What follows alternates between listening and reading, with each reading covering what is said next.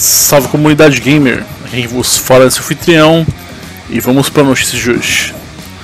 Galera, Cyberpunk 2077 trouxe o melhor resultado financeiro para CD Projekt Red. Não há dúvidas que Cyberpunk 2077 teve um dos lançamentos mais controversos da história dos videogames. Além de não ter vários recursos permitidos pela desenvolvedora, o título ainda rodava de maneira péssima no PS4 e Xbox One e nem sempre era tão estável em PCs mais modestos. A CD Projekt Red tem tentado concentrar isso com diversas atualizações e correção de bugs, mas o que tudo indica, esse fiasco do lançamento não impediu o jogo de trazer o melhor resultado fiscal da história da empresa. Segundo o site Game Industry Biz, Cyberpunk 2077 gerou 562 milhões apenas com base nos dados preliminares de 2020.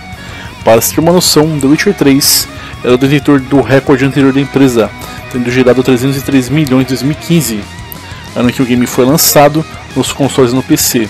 O mais interessante é considerar que The Witcher 3 era a parte final de uma franquia muito bem sucedida que estava em seu auge, enquanto Cyberpunk é um título totalmente inédito. É claro que boa parte dessa receita veio das compras feitas ainda no período de pré-venda, no qual o CD Projekt Red vendeu mais de 8 milhões de unidades depois do lançamento, ainda mais cópias foram vendidas, mas não dá para esquecer que muitos reembolsos também foram requisitados por jogadores decepcionados.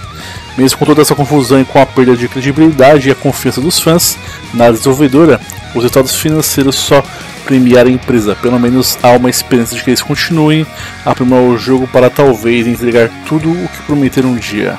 Se você já experimentou o Cyberpunk 2077 em algum momento desde que ele foi lançado, deixe seu comentário nos dizendo o que achou do jogo, se ainda tem vontade de conferir as mudanças que estão sendo implementadas. Eu vou ficando por aqui.